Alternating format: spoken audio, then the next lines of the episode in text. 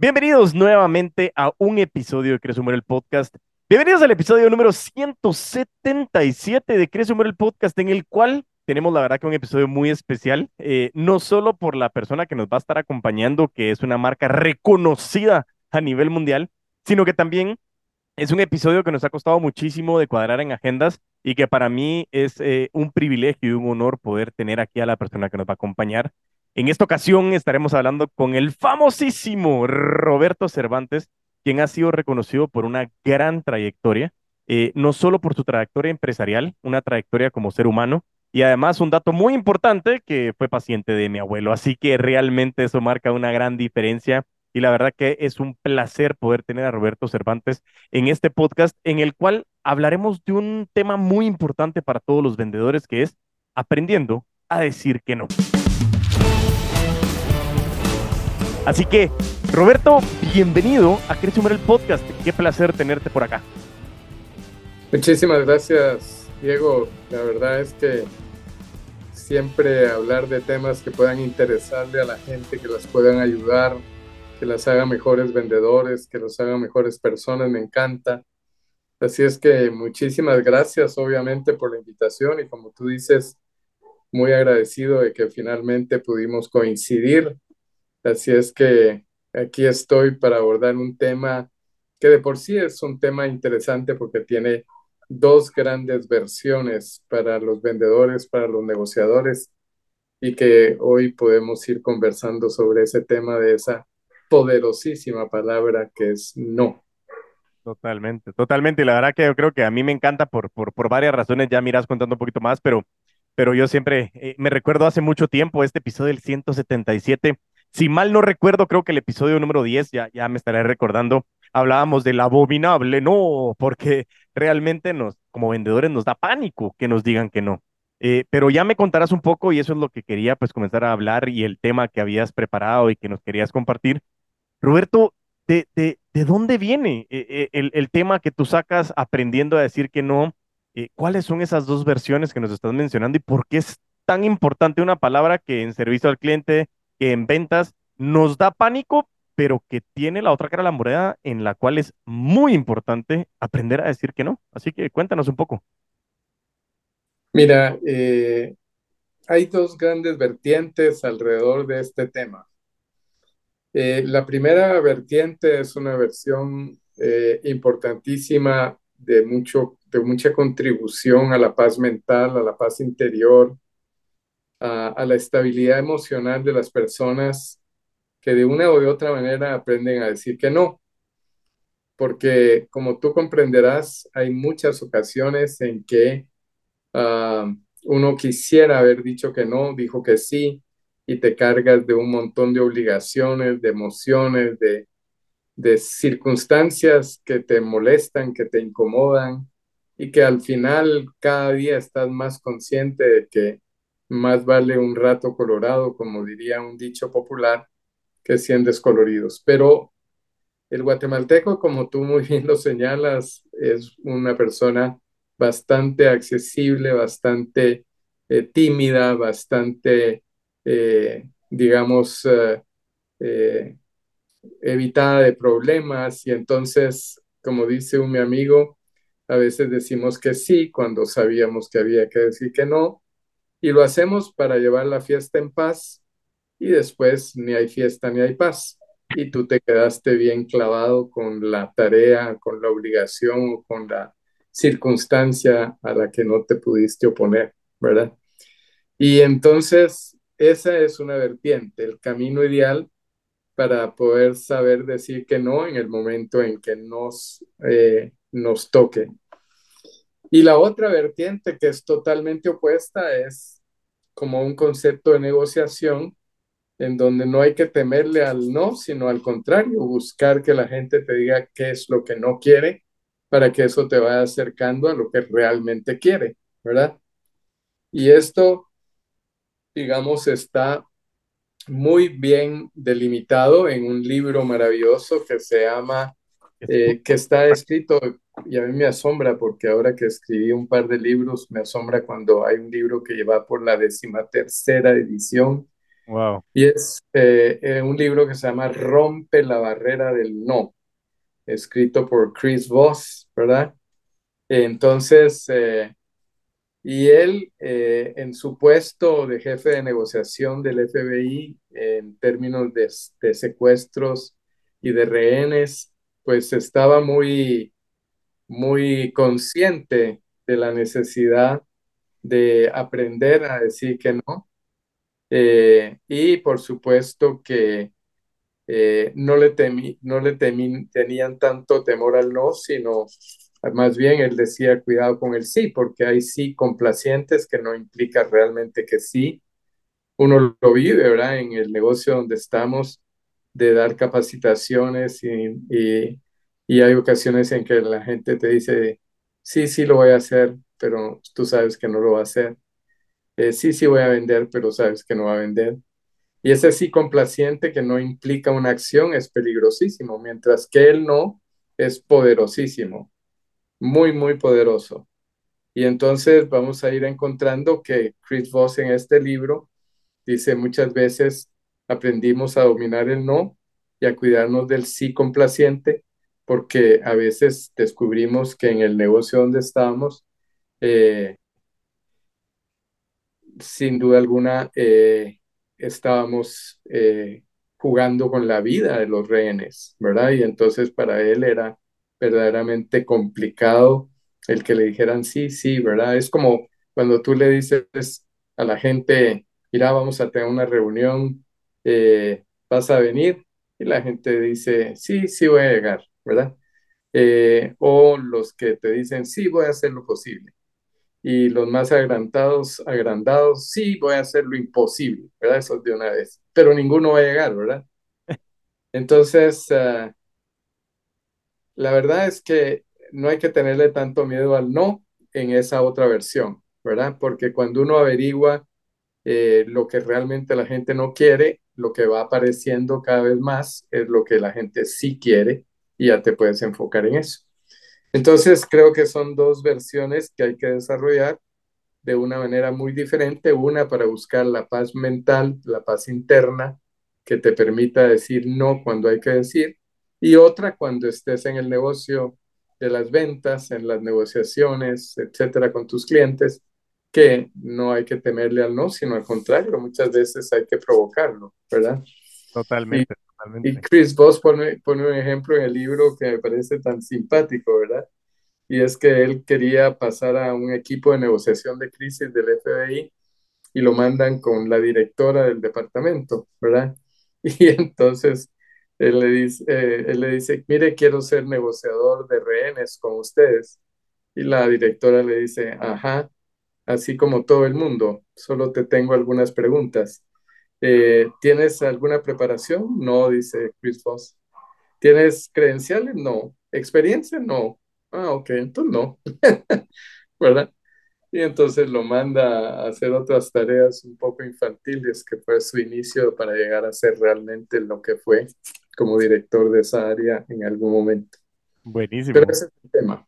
Buenísimo, ¿no? Y, sabes que Roberto, ahí, ahí, hago una pausa porque datos bien importantísimos es Primero, hubo, hubo algunos episodios, no me recuerdo si fue uno o dos, en el que hablamos de ese libro de Never Split the Difference de Chris Voss, eh, porque realmente cuando me lo recomendó mi gran amigo Juan Carlos Girón, eh, si lo estás escuchando, te mando un abrazo, Juanca, eh, que también tuvimos la oportunidad de, de, tenerlo por aquí. Y él me venía recomendando ese libro porque, porque era bastante potente y creo que estoy de acuerdo contigo, Roberto. Al final, Chris Voss habla con historias, nos cuenta mucho a través del storytelling el, el, entender que ese no eh, no significa que no va a suceder lo que estamos buscando o significa también, como bien decías, en las relaciones personales, esa paz mental. Y, y, yo siempre, a mí lo que me encanta es que el mundo de las ventas y el mundo de las relaciones interpersonales tiene mucha correlación. Todo el día estamos vendiendo, estamos vendiendo imagen, estamos vendiendo, eh, estamos vendiendo nuestro trabajo, nuestra amistad, nuestra relación. Entonces, todo, todo esto al final es con relación a las ventas, pero también tuvimos la oportunidad de, entrevistar a Cintia González, que también si casualmente nos estás escuchando, te mando un abrazo, que nos hablaba de un concepto de story brand en donde muchas personas eh, posiblemente le tienen miedo a ser vendedores o vendedoras porque le tienen pánico a esta palabra, que es el no. Y ahí es donde yo quiero recapitular, Roberto, y preguntarte, eh, ya tenemos bien claro de que el no tiene esas dos vertientes, ese camino ideal para decir que no, que es la búsqueda de la paz mental, y, y ese concepto de negociación en donde comenzamos a hablar del libro de Chris Voss, eh, que nos permite entender qué es lo que no quieren las personas, porque nos da un camino más fácil hacia donde queremos llegar en una negociación. Pero vayámonos un pasito atrás, y no sé si atrás o adelante, tú me lo, me lo dirás, eh, ¿de dónde proviene ese temor que tienen las personas del no y cómo le podemos dar herramientas a nuestros escuchas del podcast Crece o Muere para comenzar a trabajar en, en, quitarse ese temor, ese miedo inventado a que el no realmente no es un arma que me está disparando, es una oportunidad de crecer. Pero es fácil decirlo y mucha gente me dice, Diego, ¿y cómo lo pongo en práctica? Entonces, Roberto, no sé si tú tienes alguna historia o alguna herramienta que le podamos compartir a nuestra audiencia. Mira, yo siento que es muy importante tomar conciencia primero que nada de la, de la sutileza que el sí puede tener para que no nos vayamos con la finta, ¿verdad? Porque hay un sí, mm, un sí livianito, condescendiente, ¿verdad? Para que, que la gente te lo dice para quitarte de encima y que no lo sigas fastidiando, ¿verdad? Eh, hay, e, ese sí es peligroso. Hay un sí un poco más, eh, eh, un poco menos incómodo, pero con un poco más de firmeza. Y hay un sí que el que uno quiere buscar a toda costa, que es el sí de la convicción, el sí que le dice a uno, ok, vamos con todo, ¿verdad? Entonces, primero, entender la sutileza de todos los síes que pueden haber y no afanarte por conseguir un sí desde el inicio, ¿verdad? Eh, los grandes negociadores o vendedores buscan el no porque saben que a menudo es ahí donde empieza la verdadera negociación, ¿verdad? Cuando la gente siente que está en control de las cosas, cuando la gente siente que decir no lo hace poderoso, y eso es muy útil cuando de una u otra manera eh, necesitamos entender la sutileza de esa diferencia entre el sí y el no.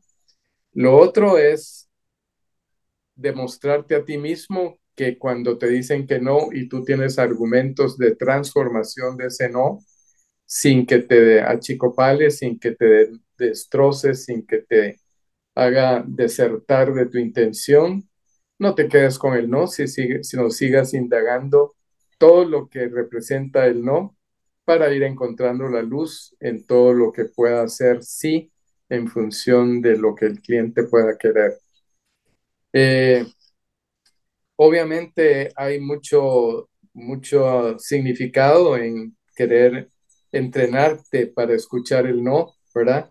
Como algo distinto al tradicional rechazo, porque es solo una opinión de la gente, ¿verdad? Es como cuando te preguntan, mire, ¿y a usted le gustan las verduras? Y uno dice, no, no me gustan. Ah, ok. ¿Y le gusta la sopita de, tortilla? No, no me ¿Y el pepián? No. Ah, ok. Todo eso a lo donde te está llevando es a encontrar la luz de lo que sí te gusta comer, ¿verdad? Y entonces cuando uno va encontrando que eso funciona y uno va encontrando la contraparte de tantos síes complacientes que te han dado que después no se materializan, entonces vas encontrando a través de esa palabra mágica que yo siempre uso, que yo le digo a la gente, miren, hay 10 maneras de llegar verdaderamente a descubrir el poder del no. La primera es práctica, la segunda es práctica, la tercera es práctica, la décima es práctica, ¿verdad? Cuando tú vas practicando y descubres el poder que tiene, que te digan que no, que la otra persona se siente en control, que descubras a través de tanto no lo que es verdaderamente sí y que te dejes de engañar por conseguir un sí complaciente, entonces vas a encontrar la tremenda utilidad de poder buscar ese no, porque la gente tenemos una gran necesidad de decir que no, ¿verdad? Eh, nos sentimos poderosos cuando la gente nos llama y nos dice, mire, eh, le hablo de tal empresa, eh, ¿a usted le gusta tomar agua? ay, sí, me encanta. Y usted no sé qué, sí, ¿verdad? Y usted toma ocho vasos de agua, sí. Y entonces uno se siente como que te están manipulando, ¿verdad? Porque todo lo que te preguntan te estás diciendo que sí. Lo que el vendedor no sabe es que esos sí son totalmente complacientes y al final nunca se van a materializar, ¿verdad? Y eso es terrible. Totalmente. Ahí creo que eh, me, me, me, encanta, Roberto, y creo que has dado muchísimas herramientas, eh, lógicamente a través de tu experiencia y el camino en este mundo de, de, del servicio al cliente, del acompañamiento, de la conexión humana.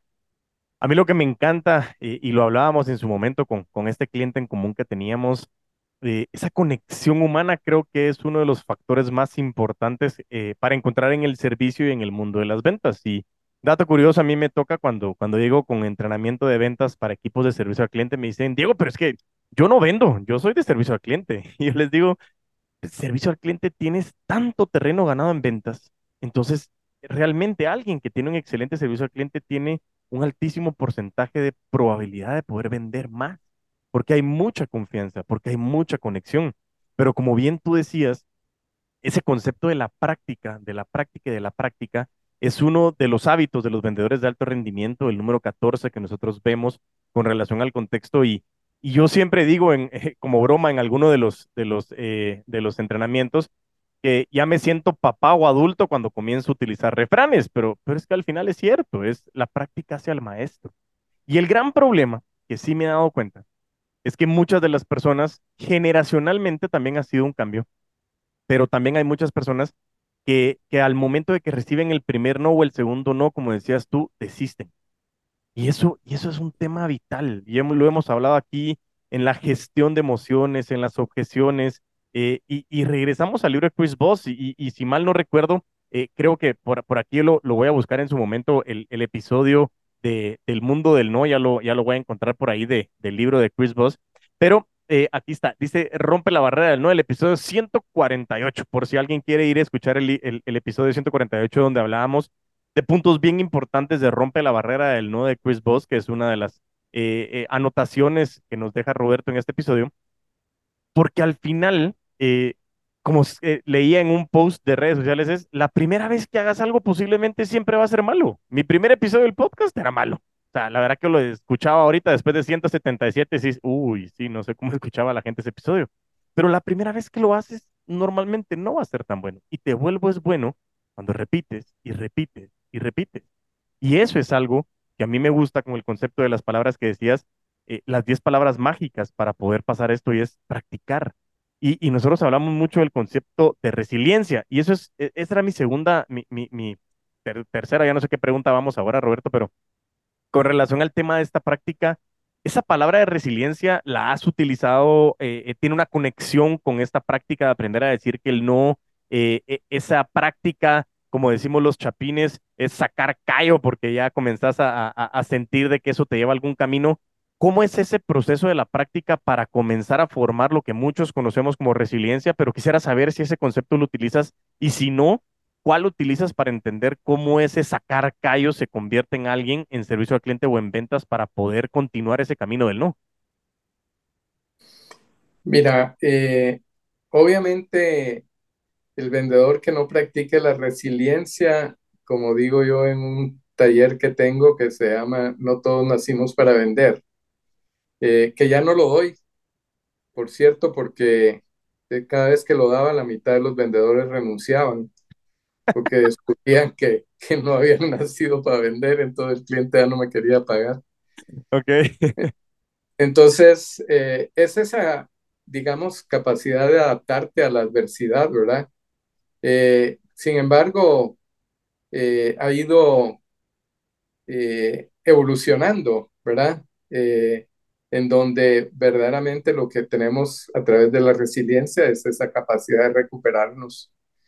Y yo siempre pongo el ejemplo de Walt Disney. Eh, a él, eh, cuando él se imaginaba la posibilidad de abrir un parque de diversiones para cambiar la historia del mundo, donde los gitanos manejaban los circos, iban de lugar en lugar y Walt decía, yo quiero, en vez de perseguir a la gente, la quiero atraer y para eso quiero hacer un parque bonito, grande, familiar, donde le cobremos a la gente una sola vez al entrar.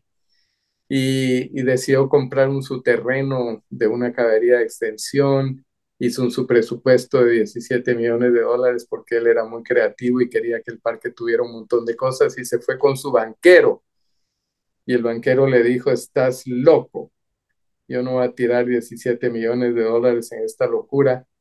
Y yo siempre pongo el ejemplo, Walt Disney cuando salió del banco con su hermano Roy se paró casi a llorar en la acera del banco y cuando de repente dice él, volteé a ver hacia arriba y vi al otro lado algo que me llenó de entusiasmo y era otro banco, ¿verdad? Entonces me di cuenta que lo único que había en ese bendito país eran bancos. Y entonces me fui con el banquero de enfrente y le dije, mire, tenemos esta idea, mi hermano Roy y yo. Y el otro banquero, en cuanto vio aquella genial idea, le dijo inmediatamente también que no.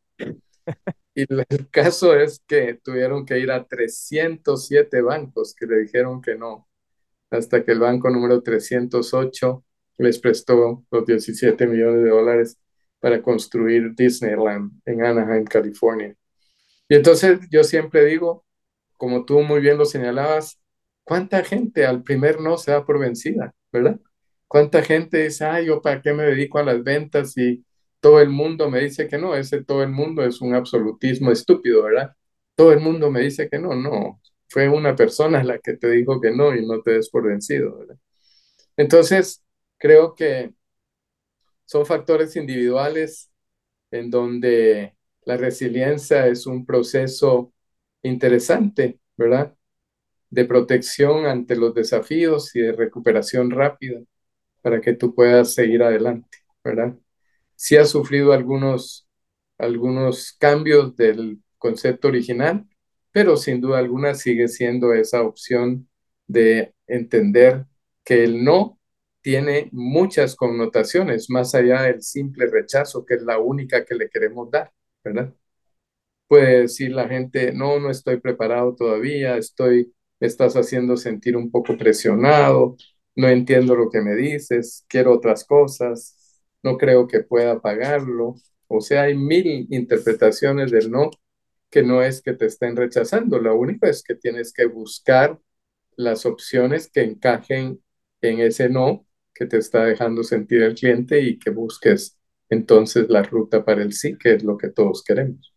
Total. Y eso, y ahorita me, me, me, recordaba precisamente el día, eh, estamos grabando un día miércoles y mal, no, martes ya estoy más perdido yo que el hijo de la Verona, pero Estamos grabando en martes. El día de ayer empezaba un, un, entrenamiento con una empresa y estaba hablando con, con quien me contrató y nos tardamos dos años y medio en cerrar la negociación. Y muchos dirán, no, es que ese proceso comercial fue muy largo. Y, y yo siempre les digo, mis procesos comerciales tienen un tiempo determinado. Lógicamente no fue dos años y medio.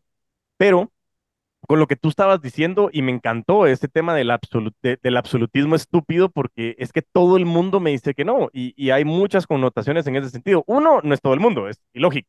Y, y dos, eh, si todo el mundo te dijo que no, ¿cuántas personas fuiste a visitar? Dos. No, o sea, también hay que comenzar a darnos cuenta de que hay que hacer mucho proceso de prospección. ¿A qué viene mi comentario de este cliente?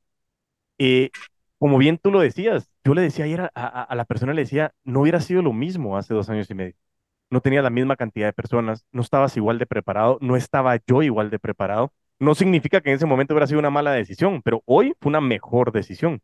Y lo más importante, como dice Warren Buffett, todos quieren ser millonarios, pero nadie quiere tener la paciencia para hacerlo. Y eso aplica para mí mucho en las ventas y en el proceso empresarial, porque lastimosamente, no digo en general, porque no es cierto, pero hay muchas corrientes de esa gratificación instantánea por las redes sociales, por la globalización, que queremos empezar el día de hoy y quiero ser millonario el día de mañana. Buenísimo si lo logras, qué genial. Pero millonario no es el que más vende, millonario es el que menos necesita. El concepto principal es cómo tú encuentras el solucionar problemas y que muchas veces son procesos que requieren paciencia, porque la perseverancia es la cualidad de los genios, decía Grant Cardone. Y, y mucha gente a mí me ha dicho que, que, se sienten orgullosos de mí, a mí me llena el corazón cuando me dicen, lleva 170, 172, en este caso 177 episodios, porque muchos decían, en el episodio 10 vas a tirar la toalla. Y yo muchas veces lo dije en el camino, voy a tirar la toalla.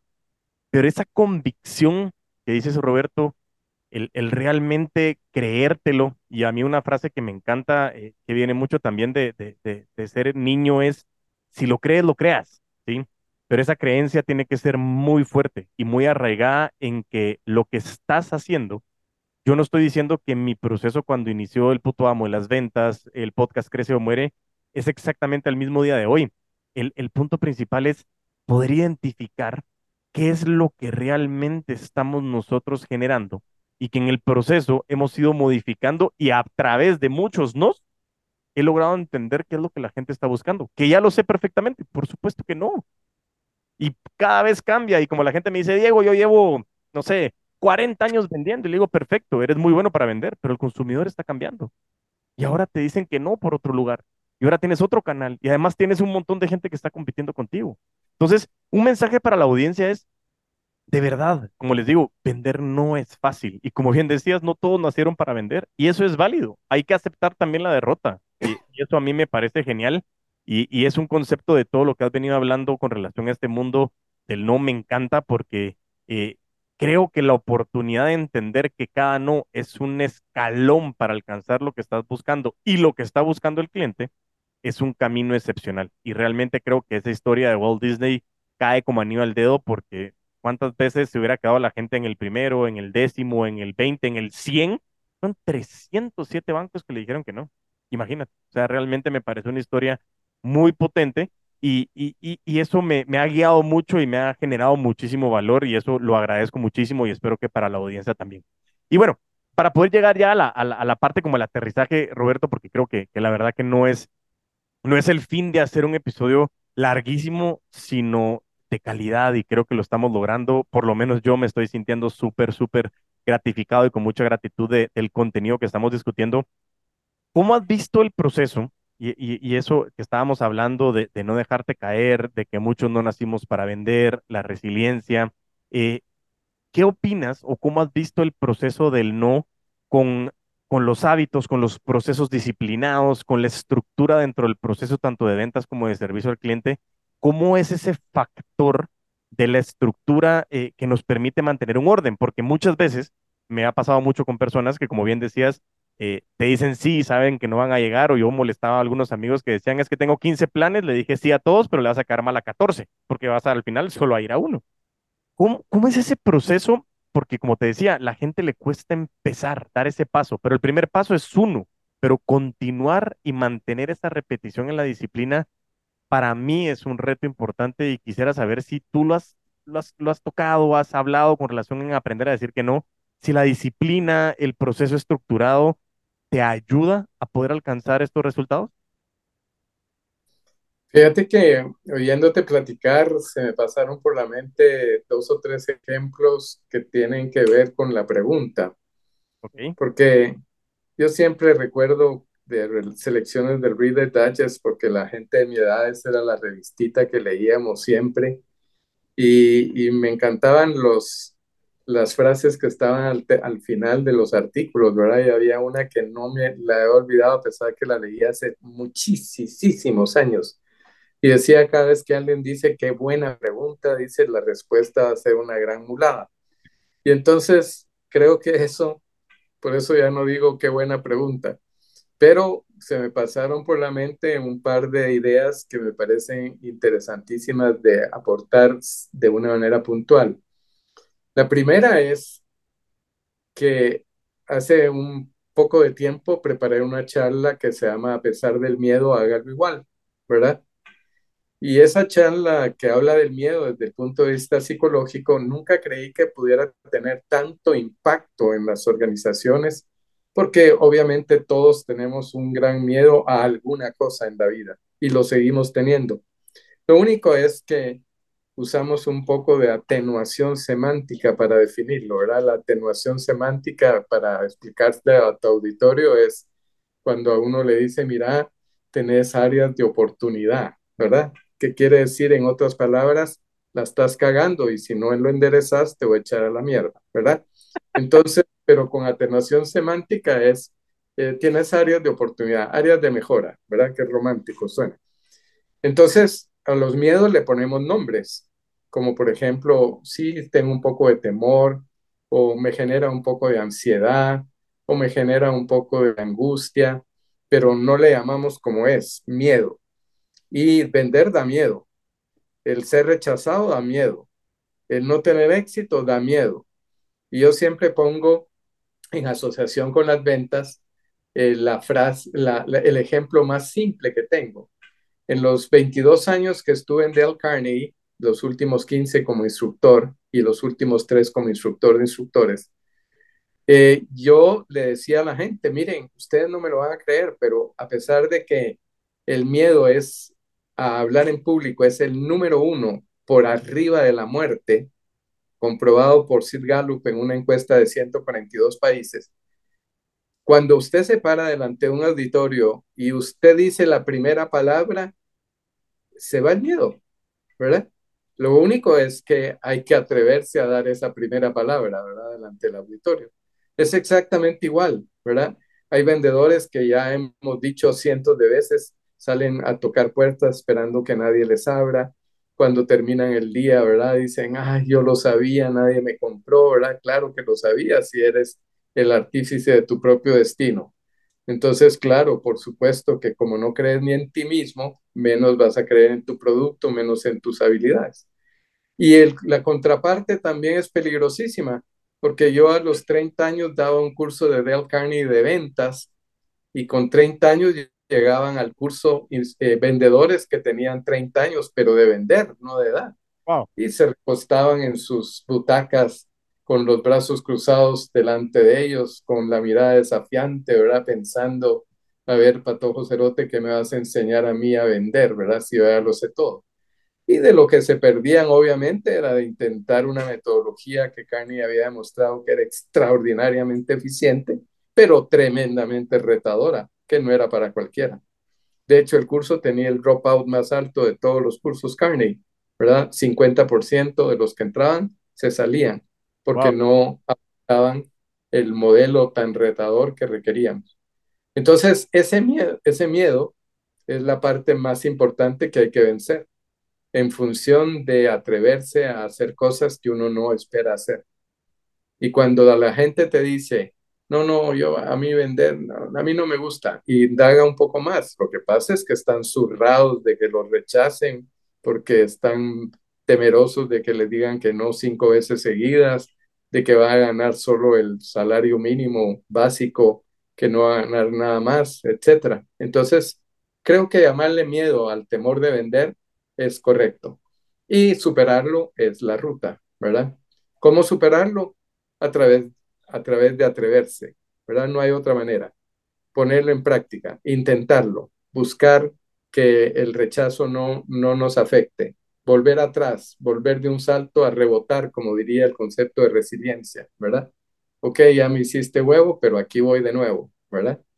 Entonces, al final, también el otro gran tema es, ya deja de buscar excusas. Es que la, la, la loca de la casa nos genera unos ambientes increíbles, ¿verdad?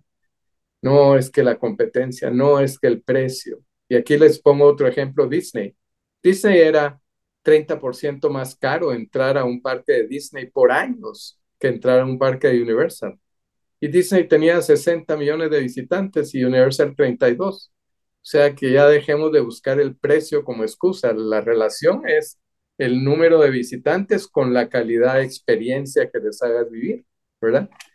Entonces, cuando les haces vivir una experiencia increíblemente maravillosa, la gente paga paga por entrar, paga por comprar, paga por lucir, ¿verdad? Entonces, al final creo que un poco de la respuesta larga a tu pregunta corta es cómo vencer el miedo, cómo enfrentar los miedos, cómo ponerle nombre a los miedos y cómo encontrar que el miedo lo tenemos todos, pero que la única forma es retarnos a vencerlo a través de hacer las cosas aún con miedo. Y eso a los vendedores les pasa consistentemente. Y el otro gran tema es que la gente cree que todo es habilidad personal y desconocen el producto, ¿verdad? Entonces, cuando no saben de qué están hablando, sí están corriendo un riesgo tremendo de que el cliente sepa más que ellos, de que pierdan la conectividad, la confianza. Y el último tema, por supuesto, es que la mezcla de personalidades incide en el resultado cuando tú le caes mal al cliente y el cliente te cae mal a ti, no le vas a vender nada. Y llega otro y a los tres minutos le vendió todo, ¿verdad? ¿Por qué? Porque esa mezcla de personalidades, como dice muy bien Víctor Coopers en una charla TED que me encanta, C más C por A, conocimiento más experiencia por actitud. ¿Cuántas veces tenemos vendedores con un gran conocimiento, una gran experiencia y esa actitud de mierda que cae mal? Entonces, igual puedes tenerlo todo, que igual no vas a vender. Entonces, creo que es como un tema para pasarlo conversando por mucho tiempo, pero traté de resumir un poco lo que se me pasó por la mente a tu pregunta. No, excelente, excelente, Roberto. Creo que la respuesta no la, no la tomo como larga, sino la tomo como muy nutrida y creo que nos da muchísimas herramientas y ese era el fin de poder compartir contigo este episodio, de poder conocer un poco y, y tener esa píldora de conocimiento precisamente cuando estabas hablando me venía a la cabeza esta charla TED de Víctor Coopers. Eh, eh, ya algún día lo voy a lograr, le he mandado ahí un par de correos para ver si lo podemos entrevistar. Me ha dicho que no, pero como estamos aprendiendo en este episodio, pues vamos a ver cuántos no me toma poder tener a Víctor Coopers en este escenario en el que tú también te sentaste el día de hoy, Roberto. Eh, el día de hoy estoy tremendamente agradecido, créeme lo que, como lo hablamos en su momento, es, un, es un episodio en el que pues también eh, le mando una mención honorífica a mi abuelo allá en el cielo. La verdad que muchas de las cosas buenas que pudimos tener, qué agradable poder estar hablando contigo, una persona con tanta experiencia, pero sobre todo un gran ser humano. Te agradezco muchísimo el tiempo, el conocimiento. Espero a toda la audiencia que se hayan gozado tanto este episodio como yo me lo pude haber gozado de verdad. Aprendí muchísimo, me sirve mucho todo lo que me has dado y lo que más me gusta es que este conocimiento pues perdurará en el tiempo y lo podremos escuchar muchas veces. Así que de verdad, Roberto, me gustaría aquí también dejarte un espacio si quieres dejar un mensaje final, si quieres dejar alguna información con relación a lo que tú haces para poder pues contar a la audiencia y con eso poder dar por culminado el episodio 177 de Crece Hombre el Podcast. Roberto, el espacio es tuyo. Muchas gracias, Diego. Pues realmente lo primero, obviamente, es agradecerte la oportunidad de haber podido conversar contigo. Eh, se aprecia más cuanto más cuesta, ¿verdad? Eh, segundo, uh, decirle a toda la gente que tenga en su mente la posibilidad de querer dedicarse a las ventas, que se tiren al agua, como, como se los habrán dicho todo el mundo. Y a los que son vendedores, que analicen si realmente les gusta hacerlos, porque como dijimos, no todos nacimos para vender. Nosotros nos pueden encontrar con Roberto Cervantes Group en cualquiera de las plataformas, ahí estamos. Nos dedicamos más a los talleres y seminarios y a la construcción de cultura de experiencia del cliente, que nos ha ocupado muchísimas oportunidades de hacer crecer empresas a través de este tema. Y con muchísimo respeto por los vendedores, porque al final son el alma de las organizaciones, son la envidia de todos los demás, son los que más caen mal porque tienen más dinero que otros, pero también son los que de alguna manera provocan que las empresas crezcan, ¿verdad? Entonces, dedicarse a profesionalizarlos, a cultivarlos, como lo haces tú, a través de tu metodología, donde tú y yo tenemos un tema en común muy interesante y es que dejamos de ser abogados para convertirnos en esto que estamos haciendo y que nos apasiona. Y por supuesto, esto nos une emocionalmente cuando platicamos. Gracias, Diego. Muchísimas gracias, Roberto. Muchísimas gracias a toda la audiencia. Les agradezco muchísimo el tiempo. Gracias por acompañarnos en este episodio número 177 de Crece Humero el Podcast. Y como me gusta terminar a mí los episodios, mientras tanto nos volvemos a escuchar y a ver, a vender con todos los poderes.